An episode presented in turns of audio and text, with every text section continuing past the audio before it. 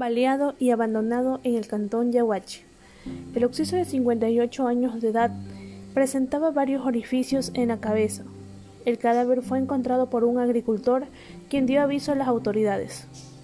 Darwin Fernández Espinosa, quien al salir de su casa del recinto Caimito, poco más de 6 de la mañana y a 200 metros de la vía principal de ingreso al caserío, observó un bulto extraño cuando se acercó, confirmó que se trataba de un cadáver.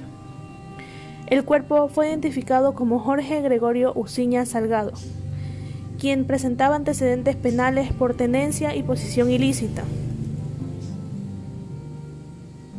Falleció Galo Martínez Merchán, fundador de diarios Extra y Expreso. A los 91 años, en la ciudad de Guayaquil, quien lo vio nacer y crecer le dice adiós al caballero del periodismo y la política ecuatoriana.